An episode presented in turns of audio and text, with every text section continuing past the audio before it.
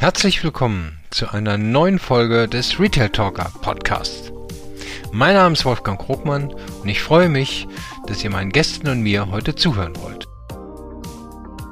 Mein heutiger Gast ist äh, Lukas Weniger von der Firma Juba aus Berlin. Wir wollen das mit dem Produkt so einfach machen, dass jeder daran teilhaben kann, zum einen. Und zum anderen eben auch, dass jeder selber eben seine Kryptowährungen bei sich hat, auf der Karte und so weiter.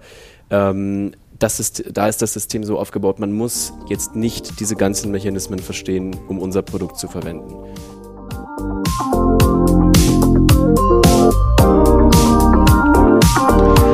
Lukas Weniger und sein Partner Vincent Schwarz haben eine der einfachsten Lösungen für den Kauf, den Handel und die Aufbewahrung von Bitcoins realisiert. Sie sind gerade dabei, große deutsche Einzelhändler als Partner zu gewinnen, die ähnlich wie beim Verkauf von Geschenkgutscheinen ihre sogenannte Cold Wallet Karte an der Kasse ausgeben sollen. Die Kunden laden an Ort und Stelle die Karte mit ihrem Wunschbetrag auf und aktivieren sie mittels der dafür entwickelten Yuba-App Jahrelange Recherche und Entwicklung führten zu einer integrativen und trotzdem einfachen Anwendung innerhalb ihrer App, die in der Zukunft auch die Bezahlung mit Bitcoins und anderen Kryptowährungen an der Einzelhandelskasse möglich machen könnte. Ich hatte die Gelegenheit, mit Lukas ein ausführliches Gespräch zum Thema Blockchain und Kryptowährung zu führen und dadurch etliche neue Erkenntnisse gewonnen.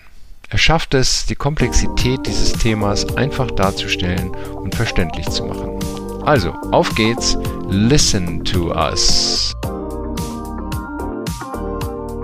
So, hallo Lukas. Ähm, ja, ich freue mich, dass wir heute zusammensitzen und über ein äh, super interessantes äh, Thema sprechen. Ich hatte dich ja auf der Messe beim Vortrag gesehen, bei der Eurosys. Und äh, da hast du ja nichts anderes vorgehabt, als die Bezahlungsweise im Handel zu revolutionieren oder auf jeden Fall zu beeinflussen.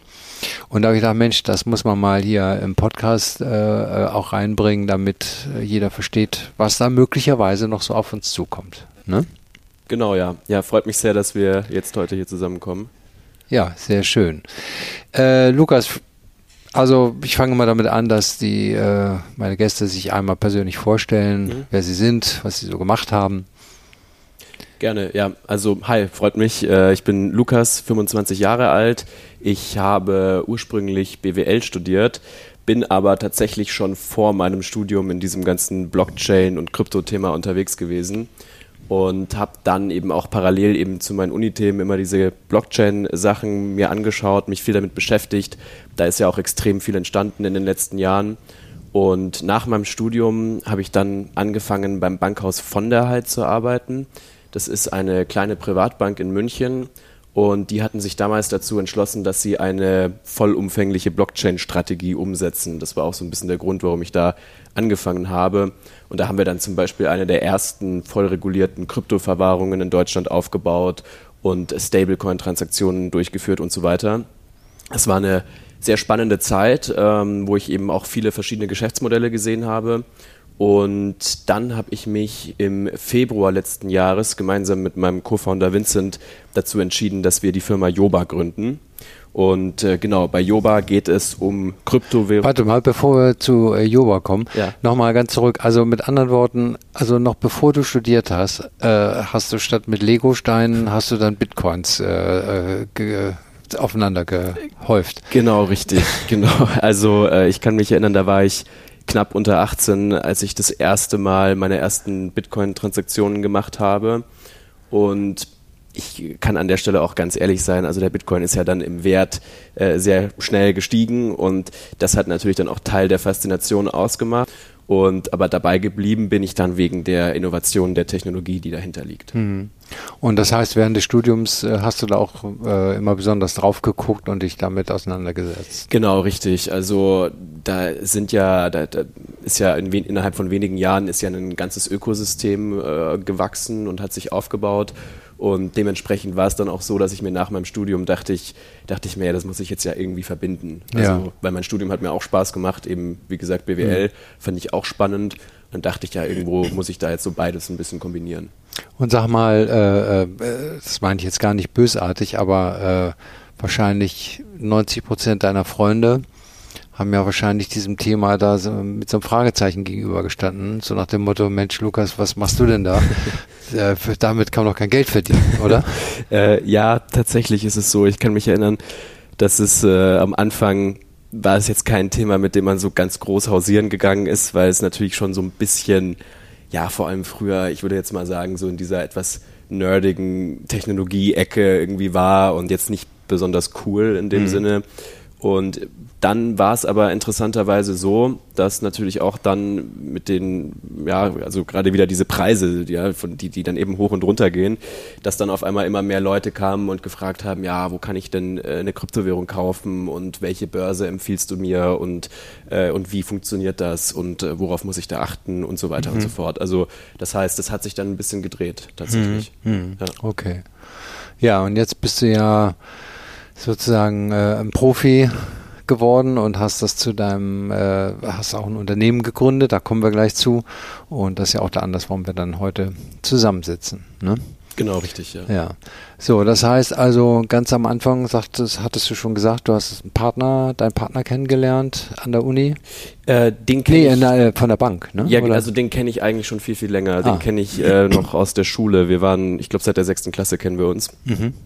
Ähm, aber ich habe das erste Mal in der Bank mit ihm zusammengearbeitet. Wir hatten auch gemeinsam die Idee für das Produkt und haben dann eben äh, gemeinsam gegründet und das ist äh, auch eine, eine, super Sache. Also es ist schön, da äh, das, das zu zweit, beziehungsweise jetzt natürlich auch noch mit dem ganzen Joba-Team mhm. äh, zu machen. Wir sind jetzt insgesamt vier Leute aktuell und äh, genau, das macht großen Spaß. Okay. Was heißt, äh, wofür steht Joba? Joba, genau, man schreibt es ja Y-O-O-B-A und das steht für Your Own Bank. Okay. Also genau, wir ich kann vielleicht später noch mal so ein bisschen genauer erklären, was wir machen und dann versteht man auch ja, den Namen ja. besser. Das war so ein, so ein Einfall nachts um zwei. Äh, Beim weil, dritten Bier. ja, so ungefähr, ja. Ähm, weil Firmenname ist gar nicht mehr so leicht, auch mit Domains und mhm. so weiter und, äh, und irgendwie, ja, wenn man dann die GmbH gründet, vielleicht auch kleiner Tipp an jeden, der mal eine GmbH gründet, wenn man am Anfang keinen Namen weiß, man muss auch nicht den Namen eigentlich direkt wissen. Man kann auch die GmbH zum Beispiel nach der, Sprach, äh, nach der Straße benennen, wo sie drin, äh, wo sie sitzt. Dann denkt jeder, dass äh, die äh, Firma ja. nach der Straße oder die Straße nach der Firma benannt wurde. Und später noch einen ganz anderen Namen für das, äh, für die, also den man nach außen hin verwendet, dann nehmen. Das ich finde, du hast das sehr gut gemacht auf diesem äh, Kongress. Da hast du ja mhm. vor den Zuhörern eine Präsentation vorgestellt. Mhm. Und, und auch so ein bisschen Bezug genommen, ja, wie, läuft Bezahlung im Handel in der Vergangenheit und wie läuft es möglicherweise in der Zukunft? Genau, ja, also das Interessante ist tatsächlich, wenn man sich Zahlungsmethoden im Handel anschaut, dann hat sich dort tatsächlich innerhalb der letzten Jahrzehnte fast gar nichts getan. Mhm. Also die erste Payment Card, das war jetzt nicht direkt eine Kreditkarte, aber die erste Karte, mit der man bezahlen konnte, war die von Diners Club. Und das war so ungefähr 1950, mhm. dass die eingeführt wurde. Und ähm, dann gab es ein paar Innovationen, dann noch so kleine Anpassungen. Also nach Diners Club kam dann irgendwie noch, noch Amex dazu und Visa und Mastercard. Und die hatten dann alle irgendwie noch geringfügige Änderungen. Aber das eigentliche System, was dahinter liegt, ist immer noch das gleiche. Also das System ist so, dass äh, wenn ein Kunde im Laden bezahlt mit seiner Karte, dann hat man eigentlich immer insgesamt fünf Parteien, äh, einmal den Kunden und den Laden und dazwischen sind noch drei Intermediäre notwendig. Das ist einmal die Bank des Kunden, die mhm. Bank des Ladens und dazwischen eben der Zahlungsdienstleister. Und äh, auch wenn sich das Interface verändert, also zum Beispiel mit Apple Pay oder PayPal oder was auch immer, ist dieses grundlegende System seit 1950 nicht mehr verändert worden. Man hat immer diese drei Intermediäre und logischerweise, die wollen ja auch von irgendwas leben. Das mhm. heißt, jedes Mal, wenn, wenn der Kunde zahlt, das, das wissen auch viele, also der Kunde weiß das gar nicht, äh, dass beim Laden weniger Geld ankommt, als er bezahlt. Also, mhm. ja, wenn ich, genau. Ja. Also für die, die jetzt äh, nicht so sehr im Thema sind, heißt es ja auch, wenn ich jetzt mit meinem Telefon bezahle oder mit, mit meiner Karte und mache das kontaktlos, das ist nicht wirklich ein neues Bezahlungssystem, das ist einfach nur eine Abkürzung des technischen ja. Prozesses, wie das Geld von Kunden letztendlich bis äh, zum Laden transferiert wird. Mit Umweg über Dienstleister, die Geld dafür ja, haben wollen. Genau, richtig. Also es gab Innovation, aber nur auf der Kundenseite, also im Kundeninterface. Mhm. Weil na, natürlich fühlt sich jetzt anders an, jetzt gerade wenn ich mit Apple Pay bezahle. Das ist schon eine Innovation, aber genau, das, das zugrunde liegende System hat sich eben nicht verändert. Mhm. Äh, ja. Okay, genau. ja. Gut, so und jetzt soll sich das aber eurer Meinung nach irgendwann mal verändern. Ja, es gibt technische Möglichkeiten. Absolut, absolut. Ähm, also das ist ja die eigentliche Innovation der Blockchain. Ähm, wie ich ja vorher auch schon meinte, also die, die erste Blockchain war die Bitcoin-Blockchain, die wurde im Jahr 2008 ins Leben gerufen und hat sich dann seitdem immer weiter aufgebaut. Und äh, auf der Bitcoin-Blockchain kann man dann eben Bitcoins transferieren. Bitcoin ist also die Kryptowährung, die dazugehört. Und das eigentlich wirklich Interessante an diesem System gut, es gibt mehrere interessante Sachen, aber jetzt für, dieses, für diesen Use Case, den wir gerade besprechen, das eigentlich Interessante ist, dass die Blockchain es das erste Mal ermöglicht, dass man einen Wert zwischen zwei Individuen austauscht über ein elektronisches Zahlsystem und äh, das komplett unabhängig von Intermediären macht. Mhm. Also das anders ausgedrückt ist es so, dass die Blockchain für jeden zugänglich ist. Jeder kann darauf eine Transaktion auslösen und die Blockchain ist eben eine Datenbank. Mhm. Und ich kann jetzt dir oder dem Laden oder wem auch immer eine Bitcoin-Transaktion zukommen lassen und ich bin eben nicht mehr abhängig davon, dass meine Bank äh, jetzt noch eingeschaltet wird und dass der Zahlungsdienstleister eingeschaltet wird und dass die Bank des Händlers eingeschaltet wird. Die braucht man jetzt theoretisch alle nicht mehr. Man braucht eben nur noch die, die Blockchain als Datenbank. Ja, gut, aber jetzt könnte ich ja als Laie mal sagen, ähm, eine Datenbank muss dann ja auch irgendwo äh, stehen oder mhm. da müssen doch die Daten gesammelt werden oder äh, ne, wenn, wenn ich darauf zugreifen will. Genau, das ist so und das ist auch wieder was Interessantes an der Blockchain. Da werden nämlich die Daten redundant gespeichert, also die gleiche Datenbank an ganz vielen verschiedenen Stellen und das ist dann immer das, was man mit Dezentralität meint. Also das heißt, die ich sag mal, die Kontrolle oder die, die Logbücher der Bitcoin-Blockchain sind an ganz, ganz vielen Knotenpunkten auf der ganzen Welt verteilt. Und das führt dann letztendlich dazu, dass keiner die Datenbank manipulieren kann. Weil klar kann ich jetzt meine eigenen, ich kann jetzt, ich kann die, die, die, die, die Daten nehmen und könnte jetzt selber hingehen und einfach einen Eintrag ändern. Ich schreibe mir jetzt einfach mal 10 Bitcoins rein zum Beispiel. Aber das Problem ist, ich bin dann der Einzige, der diese Version der Datenbank hat. Und alle anderen, äh, die ja unabhängig voneinander auch diese Datenbank bei sich gespeichert haben, sagen, Moment mal, ich habe das aber anders. Und dann frage ich nochmal den, den links und rechts von mir und die haben das auch anders als du. Ich glaube, dass deine Version nicht stimmt. Mhm. Genau. Deswegen, ja. Also wenn, wenn du jetzt sozusagen, ich, ich, ich weiß, das ist jetzt gemein, aber wenn du im Kindergarten oder, oder im Schul Kindern im mhm. Blockchain erklären müsstest, mhm. was würdest du dann sagen, was das ist? So ein Bankhaus, das versteht man, versteht ja jeder. Mhm. Ne? Aber was ist denn eine Blockchain? Also übersetzt heißt es ja eine Kette von äh, ja, eine Kette Ahnung. von Einträgen. Ja. Ähm, ja, also eigentlich äh, eine Blockchain ist eigentlich wirklich nur eine Datenbank und in dieser Datenbank können bestimmte Sachen festgehalten werden, zum Beispiel Transaktionen. Also könnte man das so vergleichen wie das Hauptbuch einer Bank. Mhm. Auch eine Bank muss ja äh, Konten führen und wissen, wer wie viel hat. Und ähm, die Blockchain ist sozusagen die digitale Variante davon, äh, von dem, was man früher als Logbuch in der Bank hatte. Das ist jetzt digital und man braucht die Bank in dem Sinne jetzt eigentlich nicht mehr. Aber dieser Eintrag, diese Einträge, die gemacht werden, die sind dann auch einmalig im Sinne mhm. von, äh, die kann man nicht kopieren oder, oder reproduzieren, äh, ja, so ins, also das Wichtigste ist, dass sie nicht veränderbar sind. Mhm. Also ich kann die Historie der Datenbank nicht verändern und die Datenbank wird kontinuierlich fortgeschrieben. Also bei der Bitcoin-Blockchain ist es so, deswegen nennt man die im Übrigen auch Blockchain, weil äh, alle zehn Minuten wird ein neuer Block an die Chain angehängt und in diesem Block sind dann unterschiedliche Daten und das Wichtige oder ja, das relevanteste würde ich jetzt mal sagen, sind die Transaktionsdaten. Mhm. Also das heißt, alle zehn Minuten werden neue Transaktionen in die Datenbank reingeschrieben und letztendlich heißt das ja einfach nur, äh, Konto A hat jetzt ein bisschen weniger, Konto B hat ein bisschen mehr und dann hat mhm. die Transaktion stattgefunden. Okay. Und das ist dann auch, wenn das einmal abgedatet worden ist nach zehn Minuten, mhm. Dann ist das auch sozusagen für alle Seiten oder für alle, die dann damit arbeiten wollen, auch verbindlich. Das kann nicht mehr wieder rückgängig gemacht werden. Genau so ist es. Also die, der, der neue Block wird in Anführungszeichen gefunden und von einem der Teilnehmer und äh, wird dann, dann werden die Informationen, die drinstehen, an alle anderen weitergeleitet. Und das ist dann wie so eine, muss man sich vorstellen, wie so eine Lawine oder wie, mhm. so, ein, wie so ein Netz, was sich ausbreitet. Und ähm, ja, nach, nach kurzer Zeit ist es dann an ganz vielen Orten ähm, eben das Update sozusagen angekommen, der neue Block und dann sagt man eben, jetzt ist es in der Datenbank festgeschrieben und kann jetzt nicht mehr verändert werden. Okay. Bevor wir zu der Währung kommen, nochmal zu dem Thema Blockchain. Das kann ja auch für andere Dinge verwendet werden, ne? Ja. ja. Also ähm, Dokumente, Kunst, NFTs und sowas, ne?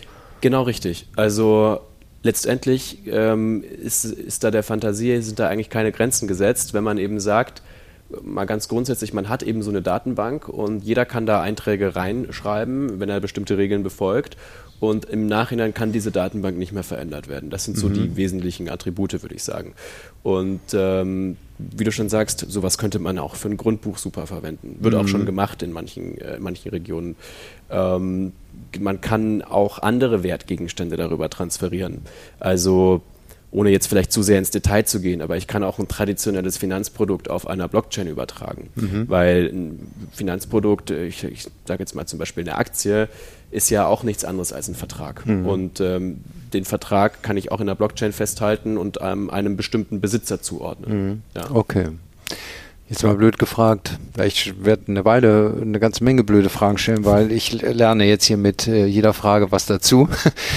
äh, äh bevor dass ich endlich mal jemand gegenüber sitzen habe, der davon was versteht. Wer bewacht denn diese Datenbank? Also äh, äh, bei einer Bank, da gibt es ja mhm. sowas wie ein Tresor und dann gibt es auch Geldmengen des Staates, die das irgendwie absichern. Ja. Aber bei einer Datenbank ist das wirklich sozusagen sicher oder könnte einer sagen, wenn ich das gehackt habe, dann fliegt die ganze, fliegt das alles um die Ohren? Also zunächst mal zeigt uns die Historie schon, äh, dass es sicher ist. Also es ist ja jetzt, also die Bitcoin-Blockchain läuft seit 2008. Mhm. Es werden Milliarden von Transaktionen darüber abgewickelt, also sehr, sehr große Mengen an Vermögen werden da von A nach B jedes Jahr äh, damit bewegt, zu sehr geringen Transaktionskosten im Übrigen.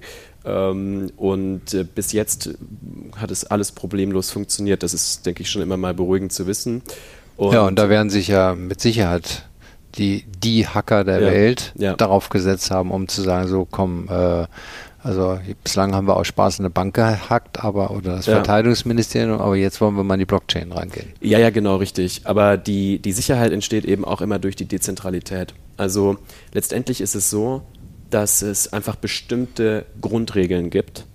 Jeder, der jetzt äh, an diesem dezentralen Netzwerk teilnimmt, muss sich an diese Regeln halten. Die Leute, die sich nicht an diese Regeln halten, werden einfach nicht mit anerkannt sozusagen. Mhm. Gut, also das habe ich jetzt so verstanden mit dem äh, Blockchain. Ähm, kommen wir nochmal zurück. Also eine Anwendung äh, sind eben Währung, also Krypt ist Kryptowährung. Mhm. Ja? ja? Normalerweise mit anderen Währungen kann man Dinge kaufen. Ja. Äh, vom Brötchen beim Bäcker bis hin äh, zum Haus, bis zu Geschäftshäusern, bis zu you name it. Ja. ja? So, was kann man denn mit Bitcoins machen? Also genau, das ist ja immer so ein bisschen die Frage, was ist gesetzliches Zahlungsmittel, was ist ein Wert und so weiter. Bitcoin ist ja tatsächlich in El Salvador und in Zentralafrika gesetzliches Zahlungsmittel. Das heißt, dass dort, äh, genauso wie wir das hier kennen, dass man eben überall mit Euros bezahlt, kann man dort eben auch mit Bitcoins überall bezahlen. Ähm, und, und, die, das heißt, die haben nichts anderes oder parallel zu ihrer parallel, bisherigen? Parallel. Okay. Also mhm. bei El Salvador hat das schon, also Zentralafrika kam jetzt erst hier kürzlich dazu. El Salvador schon, macht das schon ein bisschen länger.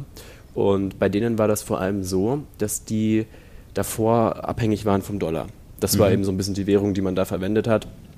Und die äh, gleichzeitig gibt es viele Leute auch aus El Salvador, die äh, in Nordamerika arbeiten und dann Geld zurück an ihre Familie schicken. Und ähm, da haben durch dieses Bitcoin-System, was sie dort jetzt als Parallelwährung haben, also sie haben jetzt US-Dollar und Bitcoin, haben jetzt zum Beispiel die Leute, also die Leute aus El Salvador, die in Nordamerika arbeiten, die Möglichkeit, zu sehr, sehr geringen Transaktionskosten einen Vermögenswert nach Hause zu ihrer Familie zu schicken. Mhm. Weil traditionell liegen da die Gebühren bei mindestens 5%, wenn man, wenn man Cash äh, sozusagen um die Welt mhm. schicken möchte. Und ähm, das ist grundsätzlich auch, ähm, da, da, kommt auch nochmal, gerade so in der dritten Welt sieht man viele der Vorteile, die uns jetzt hier gar nicht so, ja, so bewusst sind, dass das eigentlich was, was Tolles ist. Äh, zum Beispiel die Möglichkeit, dass jeder ein Bitcoin-Wallet haben kann. Jeder. Äh, völlig unabhängig davon, ob man jetzt ein Bankkonto hat oder nicht. Und äh, zum Beispiel in in Mexiko oder eben auch in El Salvador gab es dann gab es ganz viele Menschen, die hatten überhaupt kein Bankkonto. Aber und die müssen äh, einen Rechner haben oder irgendwie einen Internetzugang ein Smartphone. oder ein Smartphone. Smartphone. Okay. Genau. Mhm. Also man kann äh, gut wir bei Yoba, wir haben unser Cold Wallet. Ähm, das ist eine Karte, auf der man dann seine Bitcoins speichern kann. Und genauso gut kann man das aber auch auf einem Smartphone machen. Mhm. Ja. Also man kann mit den Bitcoins Einkäufe tätigen und es wird schon gemacht. Genau so ist es. Also ja. Du hast ja auch, glaube ich, du hast ja auch in deinem Vortrag hast du zwei große amerikanische Unternehmen genannt, ja. die fast jeder kennt, ja. die das schon umgesetzt haben. Genau, richtig. Also das eine ist eben dieses Thema mit äh, hier gesetzliches Zahlungsmittel und so, das ist spannend, aber natürlich eben auch jetzt äh, in der westlichen Welt ähm, kann man äh, Bitcoins verwenden, um damit sich Sachen zu kaufen. Also Bitcoin grundsätzlich wird ja wird gerne als äh, Commodity eingestuft, also so ein bisschen so wie Gold im Prinzip. Und ähm, eben ein, ein, ist ja erstmal ein Wertgegenstand. Ich kann ja mhm. theoretisch auch mit Gold einkaufen, müsste halt dann den Umweg gehen, dass ich das Gold erst verkaufe. Mhm. Und äh, was aber sehr, sehr spannend ist, dass eben gleichzeitig, äh, oder was, was man auch beobachten kann, ist, dass die Akzeptanz von Bitcoin als Zahlungsmittel auch immer weiter zunimmt. Also was du jetzt eben auch schon meintest, ähm, was ich in meinem Vortrag so ein bisschen ähm, vorgestellt hatte, ist, dass äh, in Amerika Kunden von McDonald's, von Starbucks, von Walmart und noch von ganz vielen anderen großen Ketten in Zukunft die Möglichkeit haben werden, dass sie dort direkt mit Bitcoins bezahlen. Mhm. Ja, auch aus der Perspektive des Händlers ist es dann deswegen interessant, also auch für so ein McDonald's oder sowas, äh, weil die sich natürlich dann unabhängig machen von dieser Intermediärstruktur, von der wir am Anfang gesprochen haben, ähm, nämlich dass äh, da jedes Mal irgendwie ein Zahlungsdienstleister und irgendwelche Banken involviert sind, wenn ein Kunde sein Mac-Menü bezahlt und äh, da dann eben pro Zahlung ein, zwei, drei Prozent dann verloren mhm. gehen. Und das ist eben bei Bitcoin-Zahlungen nicht so. Das heißt, da gibt es keine Transaktionskosten? Äh, doch, es ist schon so, dass eine Bitcoin-Transaktion was kostet. Äh, die, genau, die Kosten sind auch tatsächlich gar nicht so gering und auch durch diese Blockzeiten, alle zehn Minuten, dauern die auch ein bisschen. Ähm, das ist aber so, wenn man die, das Hauptsystem, sage ich mal, von Bitcoin verwendet. Und ohne jetzt zu sehr ins Detail gehen zu wollen, gibt es Lösungen und Wege, wie man Bitcoin-Transaktionen instant durchführen kann, zu praktisch gar keinen Kosten.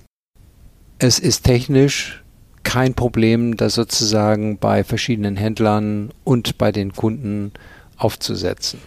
Ja, also in Amerika hat das die Firma Strike gemacht die, die Umsetzung äh, in Kooperation mit Blackhawk und dann noch einem dieser Terminal-Hersteller. Also da sind ein paar, paar Parteien daran beteiligt.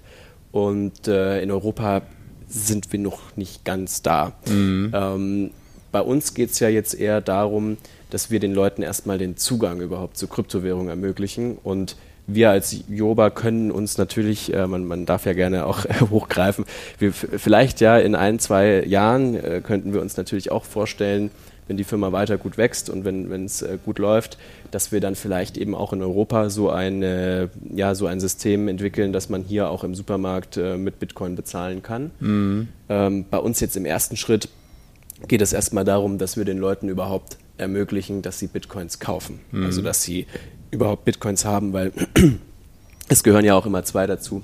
Also es reicht jetzt ja nicht, dass McDonald's sagt, jeder kann hier mit Bitcoin zahlen, sondern die Leute müssen ja auch Bitcoin besitzen, um mhm. dann Bitcoin als Zahlungsmittel verwenden zu können. Mhm. Okay. Gut. Ja, dann kommen wir mal dazu dem eigentlichen Geschäftszweck von Yuba. Mhm. Ähm, also die erste Stufe, sagtest du, heißt, ähm, ich, Wolfgang Krogmann, äh, werde, wenn ich jetzt mit euch zusammenarbeite, du wirst ja gleich erklären, in welcher Form, mhm. kann mir bei euch oder über euch äh, Bitcoins oder bestimmte Teile davon kaufen. Genau, richtig. Also bei uns, äh, was bei uns das Interessante ist, dass wir eben daran arbeiten, dass wir den Leuten ermöglichen, dass sie direkt im Einzelhandel sich Bitcoins kaufen können. Das Ganze muss man sich so ein bisschen vorstellen wie eine Gutscheinkarte. Mhm. Die äh, kann der Kunde einfach nehmen und kann dann variabel an der Kasse einen bestimmten Eurobetrag bezahlen und äh, dann geht er erstmal raus aus dem Laden. Und äh, draußen kann er dann diese Karte bei uns aktivieren und sieht dann den Eurobetrag in der App von uns. Mhm. Äh, das ist ganz wichtig. Also er kauft nicht an der Kasse schon einen, einen Bitcoin und weiß ja gar nicht, was der gerade wert ist und, und so weiter und so fort. Also an der Kasse, das ist so ein bisschen wie eine Euro-Einzahlung und er kann dann zu einem beliebigen Zeitpunkt seiner Wahl dieses Euro-Guthaben in eine Kryptowährung umwandeln. Okay. Das heißt also, hier liegt jetzt vor mir, das können die Zuhörer natürlich nicht sehen, aber äh, äh, Foto ist ja dabei, ja. Äh, liegt jetzt so wie, wie eine Geschenkgutscheinkarte ja. äh, oder eine Wertkarte vom, fürs Telefon. Habe ich hier eine Plastikkarte. Ähm, die kann ich mit einem Betrag zwischen 50 und 500 Euro quasi aufladen an, mhm. lassen an der Kasse. Ja. Und dann habe ich eine Karte, die sozusagen, mit der ich dann wahrscheinlich später diese gekauften Euros in Bitcoin an meinem Rechner oder, in, oder an meinem Telefon in äh, ja, nee, die, ich kaufe ja, ich kaufe erstmal Euro. Ja, genau. Und die Euros werden dann sozusagen äh, an anderer Stelle umgewandelt in Bitcoins. Und ich kann dann an zu irgendeinem Zeitpunkt, ob das nun vor dem Laden ist mit meinem Handy oder wo auch immer oder zu Hause, kann ich dann sagen, aha, für diese 50 Euro kriege ich jetzt so und so viel Bitcoin-Anteile. Genau so ist es. Und was dann eben auch sehr interessant ist, ist, dass die Karte, die der Kunde in der Hand hat, selber ein, äh, einen Speicherplatz hat und dass der Kunde auf dieser Karte letztendlich den privaten Schlüssel speichert, der zu seinen Bitcoins gehört.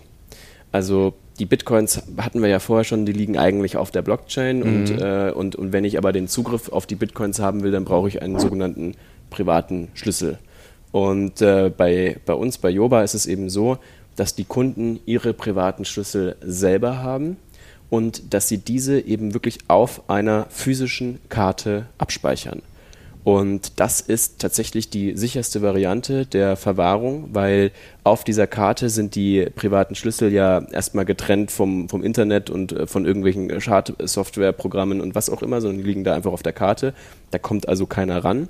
Und äh, gleichzeitig ist es eben auch sehr schön, weil der Kunde wirklich seine eigenen Bitcoins hat. Hm. Und das nennt ihr, die Karte nennt ihr Cold Wallet, also kalte genau, Brieftasche. Genau, also das, man nennt das Cold Wallet ähm, diese, diese Verwahrmethode, weil eben, also weil sie eben getrennt ist vom Internet. Also mhm. es gibt auch ein Hot Wallet, das wäre zum Beispiel, wenn ich auf meinem Smartphone ein, ein Wallet habe, das ist dann ein Hot Wallet, weil da mein, mein Smartphone ist ja ständig mit dem Internet verbunden. Mhm. Okay. So, aber wenn ich jetzt das hier auf der Karte habe, wenn das auch mein Schlüssel ist, mhm. muss ich die dann in den Tresor legen, weil sie da ja. sicher ist? Oder, oder äh, kann, kann, kann jemand was damit anfangen? Nee, also die Karte kann man nur selber verwenden. Die, äh, die Schlüssel, die da, also das, die Information, die auf der Karte gespeichert ist, ist natürlich verschlüsselt. Das heißt, ein Dritter kann damit nichts anfangen. Aber man muss die Karte. Aber wie kann die Karte unterscheiden zwischen dir und mir, wenn ich jetzt die Karte gekauft habe? Die äh, gehört zu deinem Account. Also die Karte funktioniert in Kombination mit deinem Yoba-Account bei uns. Genau, okay. also das ist nochmal so eine zweite, zweite ja. Sicherheits, mhm. Sicherheitsmerkmal. Okay. Ähm, wobei man aber, was ganz wichtig ist, dass eben der Kunde, wie gesagt, seine eigenen privaten Schlüssel hat und nur er hat diese privaten Schlüssel. Der Kunde ähm, kauft, sagen wir jetzt in diesem Fall immer an der Supermarktkasse, kann ja auch Tankstellennetz mhm. sein und so weiter, kauft er für eine bestimmte Anzahl oder lässt er sich eine bestimmte Anzahl von Euros auf die Karte buchen. Mhm geht er mit nach Hause und äh, ähm, errechnet sich dann, wie viel Bitcoins das sind. Genau, also das sieht er bei uns in der App natürlich. Also er, ja. er erwirbt jetzt so sein Euroguthaben im Supermarkt, sieht das dann auch wirklich in der App, ja, ich habe jetzt hier 200 Euro und dann wählt er eine Kryptowährung, also wir werden mit Bitcoin starten mhm. und äh, dann sieht er, wie viel Bitcoins kriege ich denn gerade für 200 Euro, also was ist der aktuelle Tageskurs, mhm. zum Beispiel 20.000 äh, Euro pro Bitcoin und äh, wie viel kriege ich dann für 200? 0,00 irgendwas. Ja. Und äh, genau, und die werden ihm dann sozusagen, ja, werden ihm dann auf die Karte geschickt. Also die Karte speichert dann den privaten Schlüssel, der wiederum zu diesen 0,001 Bitcoins gehört. Okay. So, und das heißt also jetzt für mich als Privatmann, äh, der hat jetzt sozusagen eine bestimmte Anzahl von Bitcoins und Vermögen auf seiner Karte Telefon, auf den beiden zusammen, mhm. die müssen ja zusammen wirken. Ähm, da kann ich einmal jederzeit abrufen, wie viel habe ich noch, ja. also wie ist mein Vermögenstand, so ein Tüdelchen gesagt, mhm. ja.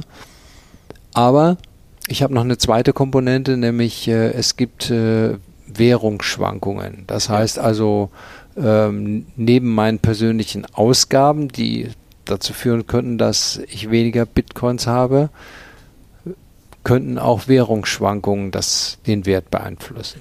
Genau so ist es. Also der Bitcoin gemessen in Euro, also der Wert des Bitcoins gemessen in Euro schwankt und äh, das natürlich auch äh, recht, recht heftig. ähm, wie die Historie zeigt, äh, sind die Schwankungen sehr ausgeprägt. Mhm. Das hängt aber auch damit zusammen, dass der Bitcoin ja auch erst seit ungefähr ja, wie lange ist es jetzt so? Zwölf, nee, 14 Jahre, seit 14 Jahren existiert und also dementsprechend noch sehr jung ist. Und äh, so wie bei jeder neuen Technologie und bei jedem neuen Wertgegenstand startet der bei Null und äh, geht dann eben in die Höhe und sucht sich so ein bisschen seinen Preis. Und gerade am Anfang ist es eben sehr, sind, sind die Schwankungen hoch und je länger man das dann beobachtet und je mehr Liquidität im Markt ist und je größer die Marktkapitalisierung und so weiter, desto geringer werden auch die Schwankungen. Mhm. Und ähm, was auch interessant ist zu wissen, dass man beim Bitcoin, wenn man ihn nur lange genug hält, dass man, wenn man jetzt sich die Historie anschaut, man eigentlich nie damit Verlust gemacht hat. Also ähm, außer man hat ihn jetzt natürlich genau am Hochpunkt gekauft, das ist, äh, das wäre ungünstig, aber ähm, wenn man so ungefähr so vier Jahreszeiträume nimmt, dann ist es eigentlich fast egal, wann man Bitcoin gekauft hat. Äh, über den Zeitraum von vier Jahren ist man, ist man so gut wie immer äh, mit einem sehr positiven Return äh, dabei. Muss man denn Experte werden, wenn man diese ganzen Auf und Abs beobachtet? Oder könnte man jetzt sagen, ab einem bestimmten Wert ist vielleicht ein vernünftiger Zeitpunkt mhm. einzusteigen und sich seine ersten Bitcoin zu kaufen? Also ich glaube, man muss überhaupt kein Experte sein. Die Frage ist ja auch, gibt es denn wirklich Experten, die gerade wenn es um Kursschwankungen geht, ja, wer ist dann da der Experte und äh, wie oft liegt der Experte richtig und wie oft liegt der falsch? Mhm. Also ich denke, da ist es eher so, dass man natürlich ähm, ja so ein bisschen das, das Marktumfeld einschätzen kann. Also in diesen Phasen, wenn dann der Bitcoin irgendwie äh, im Wochentakt um 20 Prozent steigt und das schon seit einem halben Jahr tut, dann ist es vielleicht jetzt nicht der günstigste Einstiegszeitpunkt. Ähm, auf der anderen Seite, ja, man sagt ja in, äh, wie sagt man, äh, kaufen, wenn, wenn das Blut fließt, ja. Mhm. Also ähm, wenn er, wenn er gerade viel gefallen ist, sind ja die, ist der Einstiegszeitpunkt immer eher günstiger.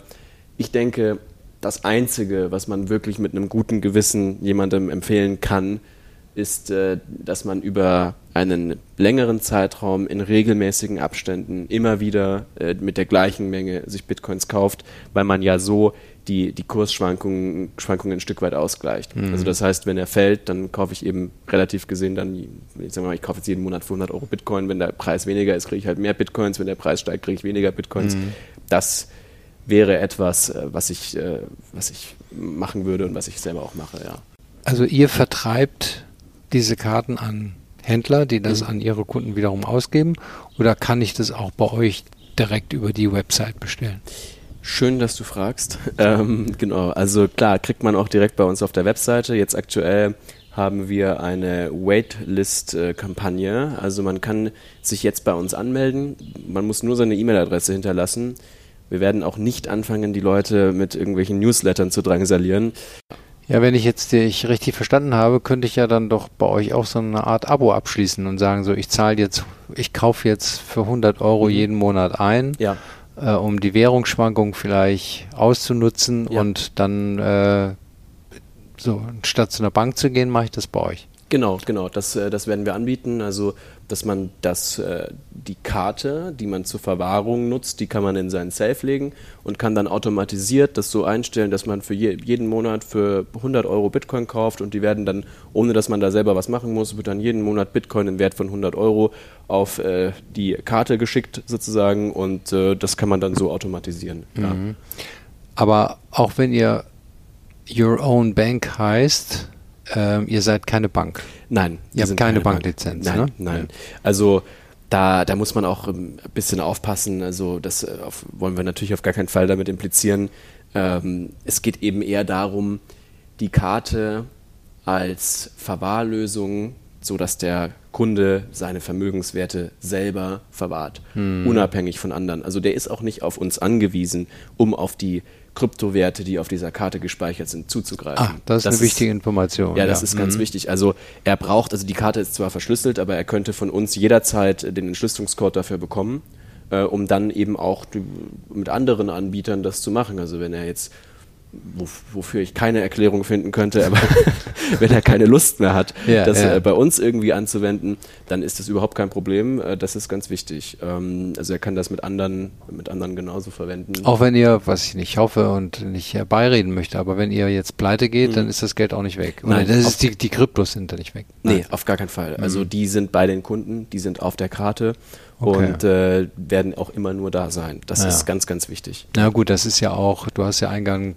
erklärt, das ist ja auch das Wesen so einer Blockchain, dass es ja. einmalig ist und immer zurückgeführt werden kann auf den wirklichen Eigentümer sozusagen. Genau. Ne? Nicht den Besitzer, sondern den Eigentümer. Mhm. Genau. Und, und was eben auch wichtig ist, ist äh, dieses, äh, dieses Besitzen eines Vermögenswertes unabhängig von anderen. Mhm. Also davor, gut klar, ich kann Gold haben, aber jetzt auf digitale Art und Weise war es davor nicht möglich. Mhm. Also ich, ich habe immer irgendwie ein Bankkonto oder ein PayPal-Konto oder mhm. was auch immer. Und wenn ich da gerade mal keinen Zugang habe, dann habe ich halt keinen Zugang. Ähm, und das ist hier anders. Also mhm. Also hier besitzt man seinen Vermögenswert selbst, okay. unabhängig von anderen. Mhm. Und das ist ja die Innovation der Blockchain. Okay, das heißt also jetzt im ersten Schritt wollt ihr sozusagen dazu beitragen, dass man in Deutschland unkompliziert an der Kasse sozusagen äh, durch verschiedene Mechanismen, die wir ja bereits erläutert haben, Bitcoins kaufen kann. Mhm. Oder Kryptowährung ganz allgemein, aber hier in diesem Falle Bitcoins, damit wollt ihr anfangen. Und äh, äh das den Deutschen auch sozusagen vereinfachen, damit man mhm. neben nicht mehr seinem Bankbearbeiter äh, äh, sagen muss, ich hätte gern das und das und der sagt ja. dann, nee, kauf nicht Bitcoin, sondern kauf Bitcoin Cash, weil da haben wir gerade als Sparkasse ein besonderes Angebot. Genau, kauf unser Sparkassenhausinternes äh, Aktienportfolio. Ja, ja, okay, gut. Okay, ja, das klingt ja schon mal sehr anspruchsvoll. Ähm, das heißt aber, da müsst ihr natürlich auch in die Händler ran und mhm. äh, äh die davon überzeugen, dass ja. als Karte aufzuhängen. Genau, ja? das ist der Fall, ja. Mhm. Äh, wir sind auch schon mit ein paar im Gespräch und äh, haben auch sehr positives Feedback bekommen von, von manchen Seiten. Also auch unter anderem zum Beispiel auf der Eurozis wurden wir auch von Händlern, auch Namen, die man kennt, angesprochen. Mhm. Ähm, und genau, was auch wichtig ist, wir arbeiten mit einem sogenannten Processor zusammen. Auch hier ähm, würde ich mich jetzt noch ein bisschen zurückhalten mit den Namen, aber mhm. letztendlich ähm, Genau, also ja, ist jetzt eher für den Händler relevant, aber die ganze technische Integration von dieser Gutscheinkarte, die steht. Also mhm. das heißt, der Händler, wenn er, wenn er Interesse an dem Produkt hat, kann das ganz normal dann bestellen wie jede andere Gutscheinkarte. Mhm. Er muss jetzt nicht extra irgendwie noch ja, sein Kassensystem updaten oder das, das ist alles nicht okay. notwendig. Das wird mhm. abgewickelt wie jede andere Gutscheinkarte. Mhm. Ja. Okay, gut. Und äh, äh, im zweiten Schritt für euch als Firma habt ihr dann vor, äh, dass das möglicherweise auch an der Kasse ein Zahlungsmittel wird. Ja, ja. Ähm, das ist natürlich, äh, das wäre eine persönlicher, eine, ja, persönlicher kleiner Traum, wenn wir es schaffen, dass äh, so wie in Amerika Strike das gemacht hat, dass die Leute auch wirklich hier in Deutschland oder in Europa dann im Einzelhandel direkt am Point of Sale, direkt an der Kasse mhm. mit der Kryptowährung auch bezahlen können. Das wäre dann, oder das ist natürlich auch mit der Joba-Karte dann möglich. Also in Verbindung mit dem Smartphone kann man mit der Karte überall da bezahlen, wo Bitcoin akzeptiert wird. Das äh, ist jetzt in Deutschland äh, noch nicht ganz so extrem ausgeprägt, äh, mhm. gibt aber schon ein paar Läden, die es auch akzeptieren. Und ähm, schön wäre, wenn wir das flächendeckend hier haben und den Leuten eben auch die Möglichkeit geben, ihre Kryptowährung zu verwenden oder Bitcoin mhm. auch als Zahlungsmittel zu verwenden. Also im Moment seid ihr noch nicht draußen. Mhm. Es gibt offensichtlich schon vier Mitarbeiter. Du mhm. musst dein Essen kaufen, du musst Miete bezahlen. Ja. Äh, äh, gehst du jetzt an deine gesparten Krypto-Bestände äh, ran oder seid ihr finanziert oder wie habt ja. ihr das gemacht? Ja, ja, genau, das ist vielleicht auch noch wichtig. Also meine privaten Kryptobestände, auch wenn ich schon früh dabei war, äh, sind jetzt nicht so, dass ich äh, jetzt nie wieder arbeiten müsste oder sowas. Ähm, ich habe ja eben da früher eher so damit rumexperimentiert. Ja. Ähm, und wir haben Investoren. Also wir haben eine Finanzierungsrunde gemacht und haben Geld eingesammelt von unterschiedlichen unterschiedlichen Persönlichkeiten mhm. aus äh, sowohl aus der Blockchain-Industrie, dann haben wir auch aus der Finanzszene Leute, wir haben einen kleinen Venture-Kapitalfonds aus München mhm. mit an Bord und so ist das Ganze eben ja, äh, finanziert. Am Anfang haben wir es aber aus eigenem Geld gemacht. Also ja. das, das erste, ja, das war bestimmt über sechs Monate, so sechs bis zwölf Monate ähm, haben wir erstmal alles einfach selber gemacht, weil man ja auch jetzt, sage ich mal, also wir wollten keine Investoren ansprechen, mhm. bevor wir uns nicht äh, sicher waren, dass das klappt und dass wir das hinkriegen und, äh, und so weiter. Klar. Ja. Naja. Und äh, ich meine, ich habe das ja mitbekommen, ihr habt ja hier noch kein Büro in äh, Berlin, nee. ja, und äh, das zeigt ja auch, dass ihr dann sparsam mit den Mitteln umgeht und das ja. wahrscheinlich alles in die Programmierung steckt. Genau, genau. Also klar, ich meine, Marketing ist ein Thema, die äh, Programmierung. Wir haben zwei super Programmierer mit, bei uns mit dabei, den äh, Tobias und den Matze, die äh, das Projekt eben von der IT-Seite umsetzen. Und ähm, ja, also wir arbeiten alle aus dem Homeoffice, haben, wir hätten mal die Chance gehabt, ein Büro hier in Berlin auf der Torstraße zu kriegen. Ähm, sehr schönes Büro. Aber wir haben uns, wir haben uns dann irgendwie, ähm, also Vincent, mein, mein Co-Founder Vincent und ich haben uns dann irgendwie dann da, dagegen entschieden. Mhm. Wir dachten, jetzt warten wir erstmal ab und jetzt ähm, bauen wir das erstmal ein bisschen weiter und ja, also Homeoffice funktioniert auch gut. Ja. ja. Und äh, wann, äh, du hattest vorhin mal gesagt, in ein paar Monaten ja. könntet ihr soweit sein. Ja. Gibt's, habt ihr ein internes Startdatum oder, ja. oder wie? Genau, also wie, wie schon gesagt, die Warteliste ist offen mit äh, coolen, äh, mit coolen Benefits, die man kriegt, wenn man sich da einträgt. Und ähm, ja, aktuell ist es geplant, dass wir so gegen Ende August im sogenannten Beta-Testing sind, wo man dann äh, eben auch dann die, die Plattform verwenden kann und so weiter. Große Teile der Technologie stehen auch schon. Wir sind jetzt gerade dabei, die letzten Partner anzubinden im Backend. Und äh, genau, so gegen, gegen September äh, können dann die ersten Karten äh, auch verschickt werden an mhm. die ersten Kunden und dann kann man seine Bitcoin-Transaktionen äh, in der Yoba-App machen. Mhm. Okay, ja, ja, super. Ja, es ist ein sehr spannendes Thema. Ähm, es ist, ich finde es komplex und nicht einfach immer zu erklären. Also das mhm. so mit einer Minute im Fahrstuhl äh, ja. kann man das äh, schwierig rüberbringen. Natürlich jetzt die Karte zu verkaufen an der Kasse, das ist relativ einfach, aber mhm. wie was hinter Bitcoin und Blockchain steht. Aber ähm, ja, so fangen ja Dinge an, ne, mhm. im Kleinen und äh, ähm, ähm, und ich bin sehr gespannt, wie das da für euch äh, weitergeht. Ja, ja, ja, genau. Also wie du schon sagst, es ist eigentlich eine komplexe Materie und wir wollen das mit dem Produkt so einfach machen, dass jeder daran teilhaben kann, zum einen und zum anderen eben auch, dass jeder selber eben seine Kryptowährungen bei sich hat auf der Karte und so weiter. Ähm, das ist, da ist das System so aufgebaut, man muss jetzt nicht diese ganzen Mechanismen verstehen, mhm. um unser Produkt zu verwenden. Mhm. Äh, das ist alles äh, integriert in den, in den ganz normalen Prozess. Man, man weiß es, man kann das natürlich auch alles äh, gut nachlesen und so weiter, wie das bei uns funktioniert, aber man muss es eigentlich gar nicht mhm. verstehen, mhm. um, um das Produkt zu benutzen. Also ja. genau, unser Ziel ist, ist es wirklich allen zugänglich zu machen und äh, auch für den denjenigen, der nicht ganz so technisch affin ist, der vielleicht auch von, von einer äh, traditionellen Kryptobörse erstmal überfordert ist, äh, was absolut nachvollziehbar ist, weil ähm, die teils sehr überladen sind äh, mhm. mit sehr vielen Funktionen und Informationen. Ähm, das äh, wollen wir eben genau nicht. Es soll eben, wie gesagt, es soll für jeden intuitiv einfach verständlich sein. Ja, okay. Gut, wunderbar. Erfolg dabei. Danke.